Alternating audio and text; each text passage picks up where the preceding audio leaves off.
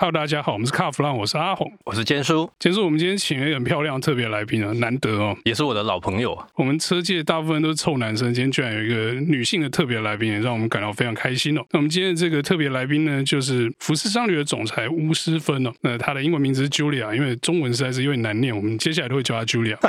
Julia 跟大家打个招呼吧。嗨，各位听众朋友，大家好，我是 Julia 巫诗芬。那目前是在呃台湾福斯商旅服务。Julia 以前呢、啊，我们这种商务车的感觉就是货车嘛，载货在用。可是最近。好像因为一些社会的这种气氛跟以前不太一样啊，大家对这种车的看法好像也不一样。你们在销售上是不是也做了一些调整啊？呃，是的，阿红这这个观察真的没错哦。其实呃，我进入这个福斯商旅哦，已经第十四年了哦。这十四年当中哦，我倒倒是看了蛮多不同的变化啊。从福斯商旅呃的。英文名字到中文名字来讲哦，呃，我们在德国叫 Nutzfahrzeug，那 Nutz 的意思就是呃商用的意思，就是广泛的属于呃 commercial use 的。那到台湾来，因为台湾的消费者对于产品的这个认知度还有呃喜好使用上面有很多元的需求，所以我们就把我们在呃台湾的中文名字呃以商务加上旅游之称，因此变成是商旅车。刚开始我们导入台湾的时候，的确呃比较着重的是商务课程，也就是。是我们常常开在路上看到的，呃，关于机场接送啦，或者是旅游相关的服务。但是因为有旅游相关的服务，又带人们到一个不同的视野哦，还有生活形态里面，所以在旅行啊、休闲活动这边，呃，也带动了蛮多客户在这个产品上面有不同的运用方式。这几年尤其啊，是我们看到，不管是呃，因为呃，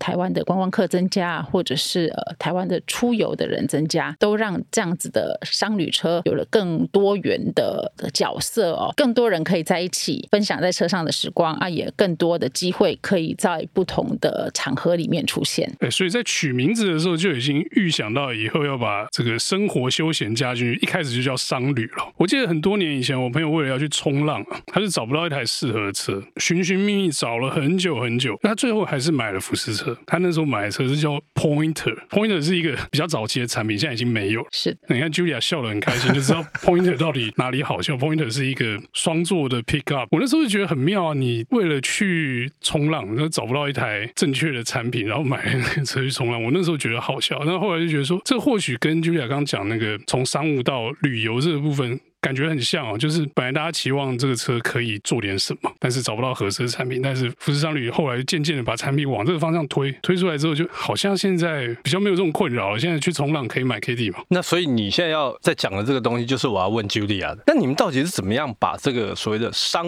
务用途？把它转换成变成说，我休闲生活可以用，或者说一般的平常生活也也可以用。你们你们到底用了什么方法？症结点就在于，我们要感谢我们的消费者，告诉我原来我们的车子可以这么用，可以这么多元的被使用。嗯，刚开始我我刚刚提到，我们是载人家出去玩，所以玩有很多种嘛。呃，载到定点之后，哦，大家下去拍拍照啦，呃，去玩水啦，或者去晒太阳啊，然后再回到车上。可是后来消费者觉得，如果他只被载到某一个定点，去玩乐的话，那他不如就想一些自己可以玩的方式，因此就有这种家族的自由行啊，或者是朋友一起出去搭搭帐篷这种方式。再进阶的就是，大家觉得如果我要自己去规划行程的话，我的给息势必是很多喽，必须要准备很多呃我想要玩的方式啊，不只是冲浪板啊，还有露营套件啊，甚至是我的单车啊等等之类的。所以其实是我很感谢哦，呃这一路上我看到是我们的消费者，我们的客人告诉我们他们是怎么去运用车子的，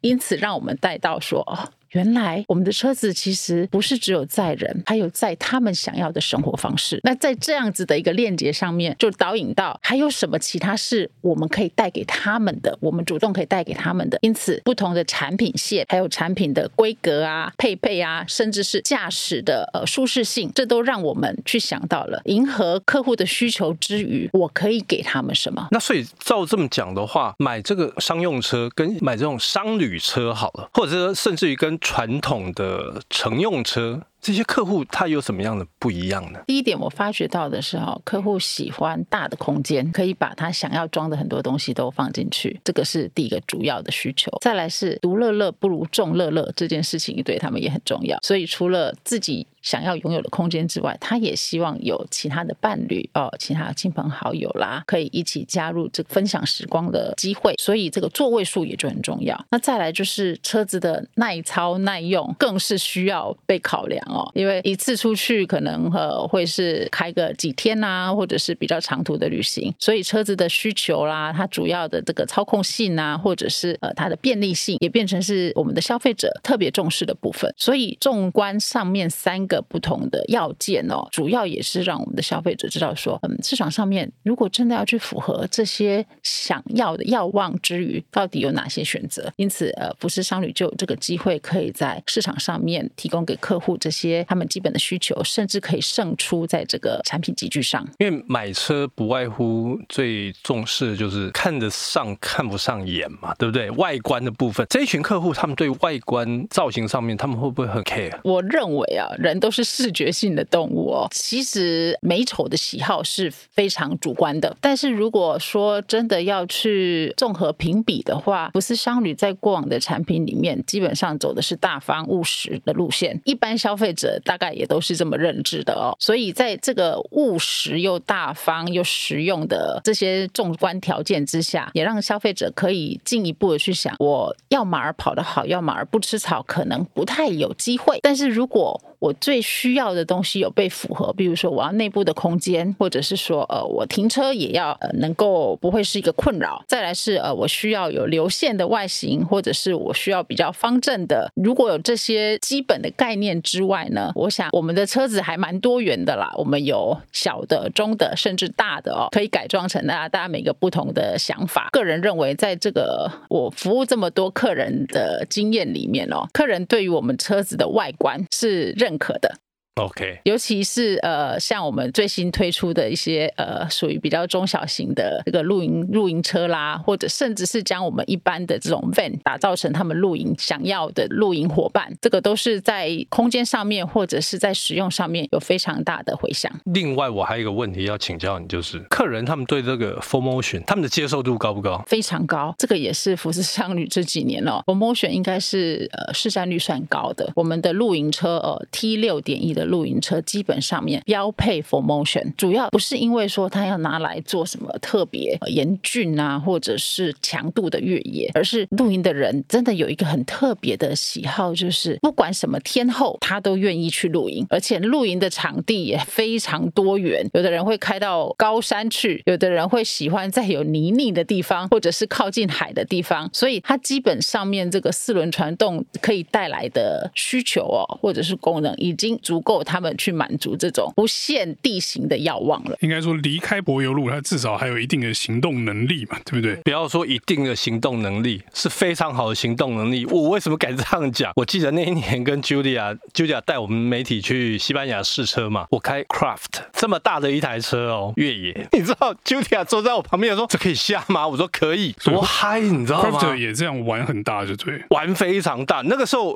其其实说真的啦，当下我觉得，嘿，安内卡美。卡没，因为重心太高，后来没有想到，真的没问题。然后甚至于那时候连 Amarok，不过讲到 Crafter 跟 Amarok 故事也挺多了。我记得我在台湾曾经采访过一个 Crafter 的车主，应该是初期的 Crafter 车主吧。那时候 Crafter 应该还没有露营车，他就自己把车里面改了，在车上住个三五天绝对不成问题的车，说很妙，所有东西都是精心设计、精心打造。然后后面载一台摩托车，我说载摩托车干嘛？你不开车吗？说没有，这个车开到定点停下来就是家了，我还是骑摩托车去买菜啊。就很多很有趣的故事啊。刚刚提。到这一些哦。其实我有个问题想要再请教 Julia，因为我觉得你们应该算是目前在这个领域里面市占率最高、能见度最高的福祉车的部分。因为我发现你们好像呃从好几年前就开始在推这个东西，你们是当时就看到了什么样的状况吗？没错，呃，福祉车福斯商旅现在在市场上面的占有率大概是有六成至七成，分别不同的车型哦。那先提到为什么会进入福祉车这一块、哦，也是一个时机点呐、当初。在导入福祉车的时候是两千零一十年那时间左右，其实那主要一个是呃，我们看到台湾的社会哦，就是。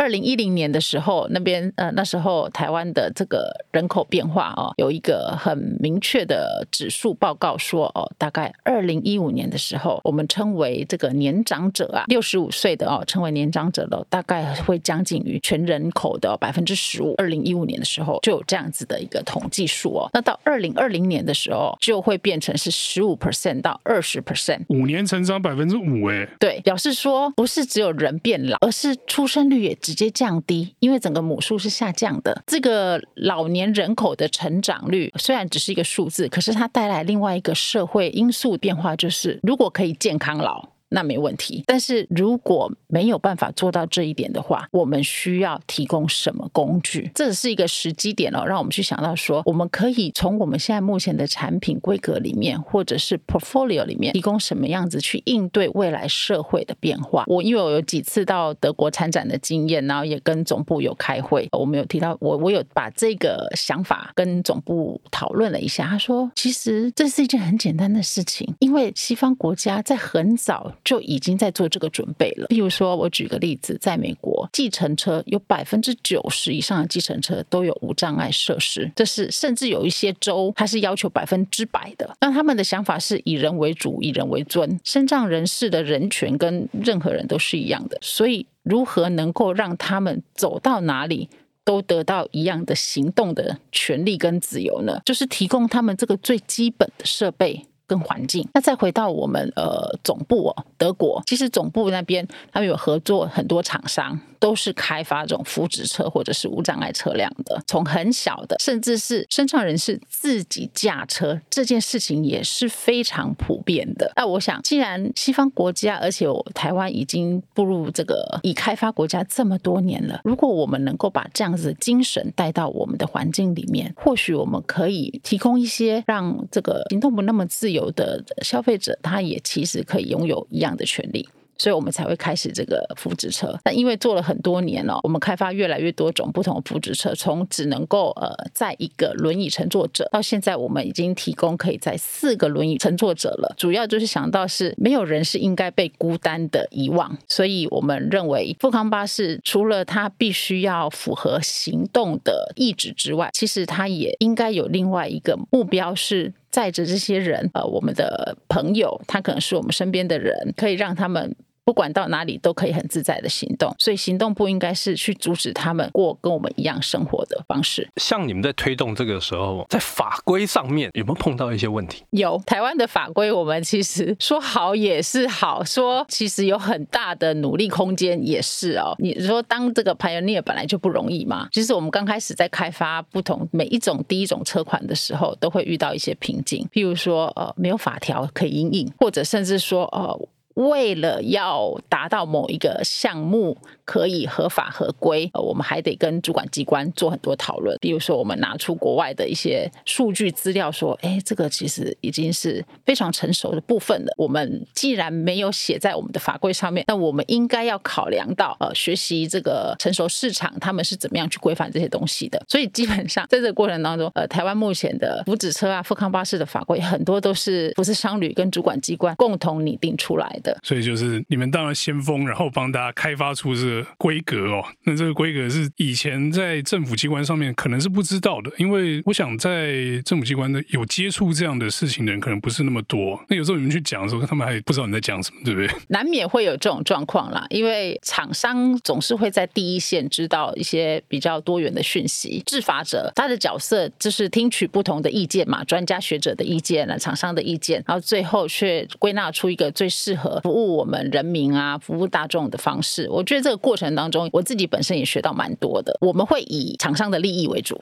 这是绝对的。但是在我们的利益之前，我们想到的是消费者的需求。那再把这个消费者的需求变成是国家制定的方针的时候，我相信这个过程虽然是有一点冗长，但这个价值其实是最值得去珍贵的。对，因为现在这个价值已经显现出来了嘛，而且有陆陆续续有，好像也有其他的厂商也陆陆续续投入这一。块嘛，哈。讲到这个，我想要问一下 Julia，就是说你们现在产品阵容算蛮齐全的，从小的到大的啊，比方说 K D 啦，然后到那个 Amarok，然后 Craft，每一款车，他们是不是你们有赋予它不一样的定位跟任务呢？与其说赋予每一款车的定位跟任务哦，我倒是把它看成是呃，我们的车子带给我们。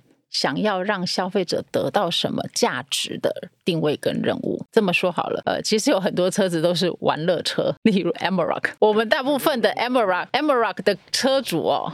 是以玩乐为主，这台车应该是他们家的第二台或是第三台、第四台车了。刚开始在导入 MROCK 的时候，我们认为如果要参考其他西方国家啊，或者是比较成熟的双舱货卡的国家营运模式的话，大概课程会是比较属于那种粗犷型的，或者是我称为 Workhorse 的车主形态哦。但是当导入之后，我发现真正 Amarok 吸引到的。车主们哦，客户层们，其实他们都是很喜欢有自己的 lifestyle。譬如说，他们喜欢品酒，他们喜欢开着车去溯溪，他们喜欢抽雪茄，因为这台车子可以带他们去很多地方完成这件事情。所以后来我们自己看了一下车主的 profile 之后，倒是很有趣的哦哦，原来我们的车主不是拿这个车子来工作的，或者是拿来做交通接驳的，而是他去用这个交通工具，或者是这个伙伴去过另外一种。生活在这样子的一个呃使用情境之下，这显然是他的伙伴，不是拿来做生意。这是第一点。第二个呢，我们又发现了其他的我们 transporter 车型。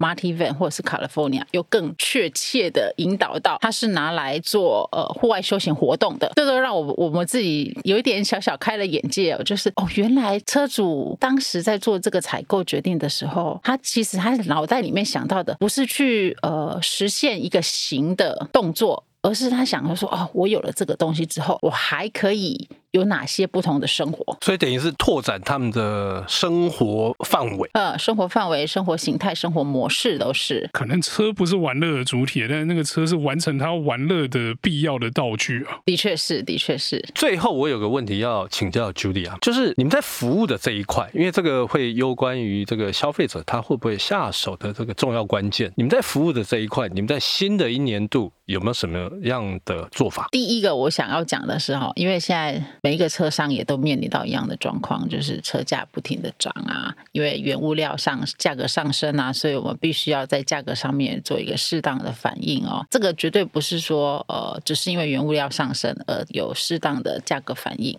这个也某个程度上面也说明了消费者他要的是什么，他要的不是只有呃他现在拿到的这个东西，他要的是接下来他要能够好好的使用这个东西。在此同时，不管是卖什么样产品的厂商。第一个想到的是，我如何在做这件事的同时，让消费者觉得他其实赚到的更多。那赚到的更多，绝对就是不是不只是有形的获得。而是无形的获得。今年我们有很多呃想要投入在服务品质上面的一些做法哦。其实从去年开始哦，我们就陆续的跟经销商一起在往这个方向进行。消费者越来越精，看到的不是只有产品上面有可以得到的当下的利益，其实他想到的是感受这件事情是没有办法用多坚强的产品去取代的。或许有一些产品的确是可以用它的产品力，或者是功能啊，甚至是价格赢得消费者的青睐。但是感受这件事情对消费者来讲，才是我们可以用这个比较柔性的方式啊，或者是用情绪性的方式去沟通的。所以我们在我们的消费体系上面，跟经销商共同创造的是展间的消费感受力，还有在服务售后服务上面，我们的产品的检验提升、技术力提升，甚至人员的规划提升。也提供给消费者，只是在每一次的进场或是每一次的展间体验当中，可以知道说这个产品可以带给他的利益之余。还有他拥有这个产品之后，他可以得到什么？他未来可以无余的这种呃使用车方式，这个是我们今年会有很多方案在执行的。听起来软硬体都有要加油的地方，也不能说要加油的地方，是要要升级的地方，要升级的地方。受服的同仁们可能要加油一下，是皮要绷紧一点。今年这个新的东西要出来，总裁都已经讲了哈。好。那我们今天呢，跟 Julia 聊得很开心哦，但是呢，时间已经差不多，我们节目就到这边告一段落，谢谢大家收听，谢谢，谢谢。